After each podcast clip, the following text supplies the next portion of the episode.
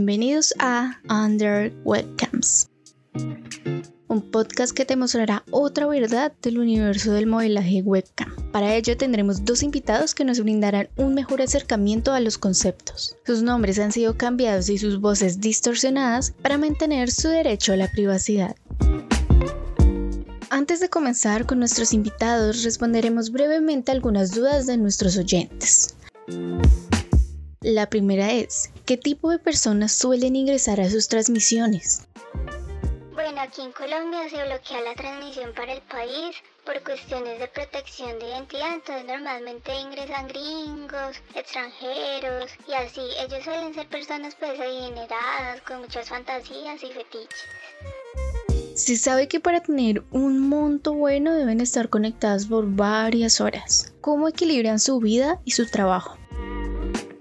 Es complicado porque algunas tenemos peso, otras cosas como el estudio, entonces nos complican los horarios. Para eso el servicio es 24 horas, entonces como yo estudio transmito en las noches. Eso sí me quita pues mucho tiempo para los trabajos y eso, pero bueno. ¿Te piensas dedicar a esto toda la vida?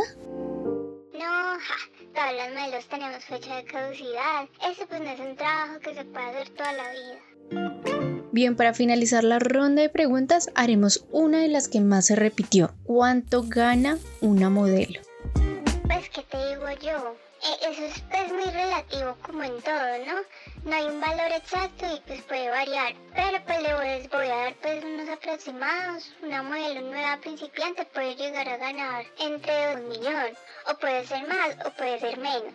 Eh, todo pues depende de la cantidad de turnos y horas y pues el público también. Por otro lado, una modelo ya comprometida y entrada en la vaina, que pues ya ha cultivado una audiencia, puede llegar a ganarse 10 millones mensuales o más o menos. Yo solo quiero decirles una cosa, no vean eso como un estilo de vida porque en cualquier momento se puede acabar. Véanlo como una herramienta que los puede llevar pues a una estabilidad a futuro. Webcam es una palabra en inglés que traduce al español cámara web.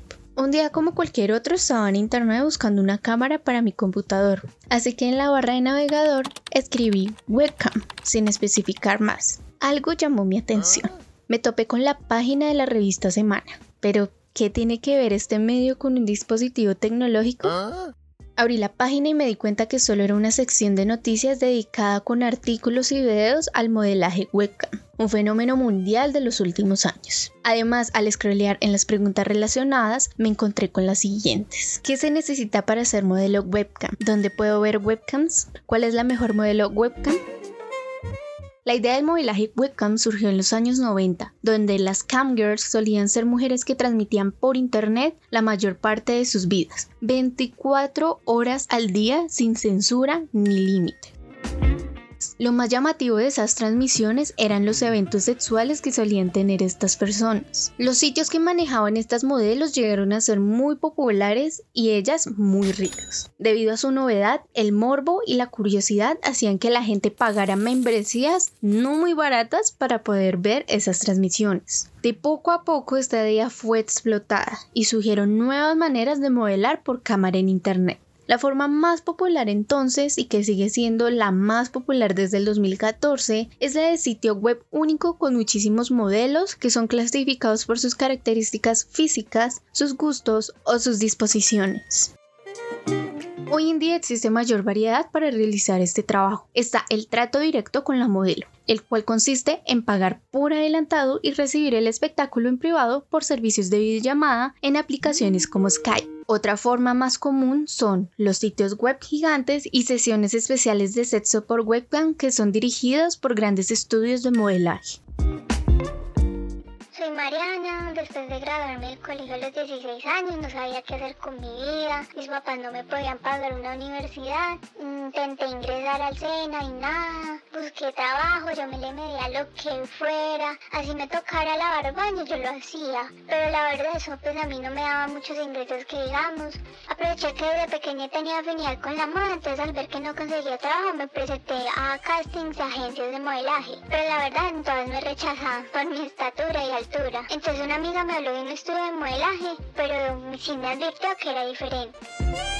El modelaje webcam es una actividad donde los modelos tienen que establecer conexiones con los clientes y hacer crecer una base de fans para así aprovechar las fantasías de estos mientras protegen sus propios límites. Para ello utilizan plataformas de interacción virtual de modelaje webcam, donde usuarios de cualquier parte del mundo pueden ingresar. De acuerdo con empresarios que forman parte de este negocio, en Colombia existen más de 55 mil modelos.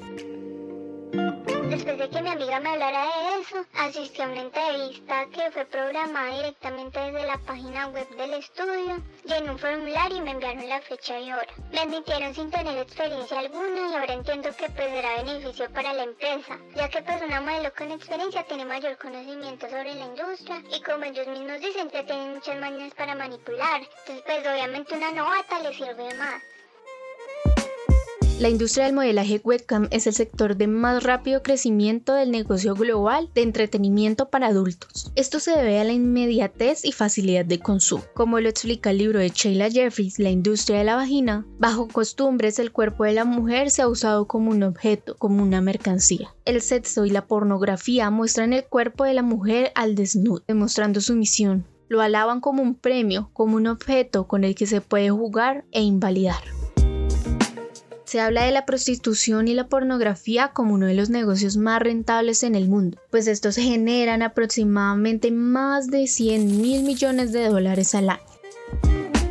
Mariana, como comentamos al inicio, nuestra audiencia nos dejó dudas sobre el tema a nuestro WhatsApp. Desde entonces nos han llegado bastantes mensajes. Uno de ellos dice así. Hay muchas que consideran que su trabajo no significa que sean trabajadoras sexuales, por lo que nadie las toca. ¿Qué opina usted?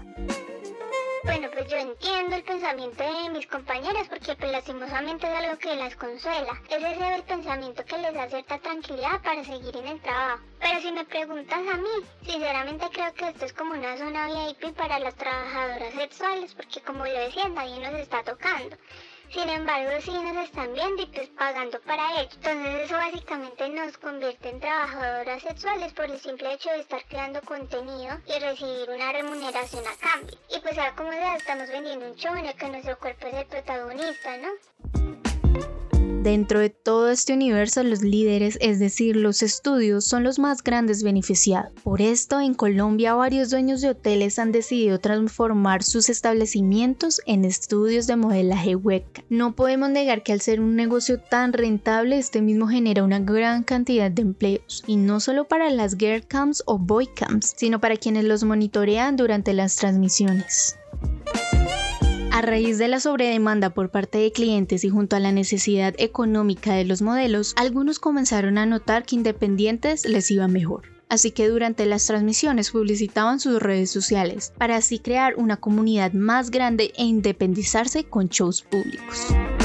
Debido a esta situación, varios estudios incluyeron nuevas reglas. La primera es que quedaba completamente prohibido que los modelos tengan redes sociales públicas y las promocionen durante la transmisión y dos, un nuevo cargo se crearía. Fue así que llegaron los moderadores, quienes cumplen la función principal de monitorear a un modelo durante la emisión. Un moderador es algo así como un asistente. Entonces él se encarga de mantener un ambiente positivo en la sala de chat y pues vigila cada movimiento que haga por ejemplo, si a mí se me acaba un lubricante, un juguete se me daña, él tiene que correr a solucionarme. Además, pues como en mi estudio no se podían publicitar las redes sociales, esa persona estaba pendiente siempre de que uno no lo hiciera. Aparte de lo que nos comentaba Mariana, otras funciones de los moderadores son motivar a los usuarios a dar propinas, agradecer al usuario que da propina, informar a los usuarios cuál es el objetivo de la sala, responder las preguntas que tengan los usuarios y silenciar a los usuarios que no cumplan con las reglas de la sala. Después de conocer el trabajo que realizan estos moderadores me surgió una duda. ¿Acaso este no es un trabajo de mierda? Hola, soy Camilo, un moderador en salas de modelaje webcam. Este trabajo lo tomé por falta de oportunidades en el campo laboral. Me topé con un anuncio en Facebook y decidí entrar a la convocatoria y pues aquí estoy. Y es que según el libro de David Graeber, Trabajos de mierda, una teoría, aquel empleo carente de sentido que ni el propio trabajador pueda justificar, se considera como un trabajo de mierda.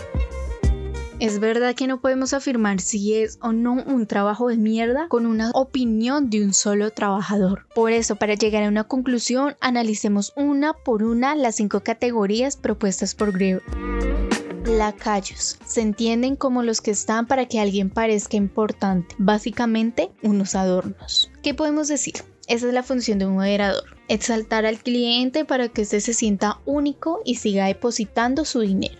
Segundo, esbirros, trabajos de rasgos agresivos. Paso. Concretamente sus vidas no están en riesgo durante la labor. Turno a los parchadores. Están porque las corporaciones tienen fachos. Los estudios webcam al ver que estaban en peligro porque sus modelos se llevaban la audiencia, cubrieron el bache con los moderadores. Marcadores. Aquellos que crean la apariencia de que se está haciendo algo útil cuando no es así se podría decir que hacen parte y a la vez no, pues su trabajo no cambia el éxito del desarrollo de los modelos, pero sí cubren las espaldas de los estudios. Y por último tenemos a los supervisores, aquellos que gestionan o crean trabajo extra a quienes no lo necesitan. Din din din, bingo. Como lo escuchábamos anteriormente, esto describe la función principal básica de un moderador. 4 de 5. Con esto podríamos llegar a la conclusión de que este es un trabajo de mierda. Pero recuerden, nuestro objetivo no es invalidar al trabajador que cumple con estas funciones, sino al sistema e industria que busca el consumo para beneficio propio sin importarles sus empleados. ¿Y a qué conclusión pudo llegar usted?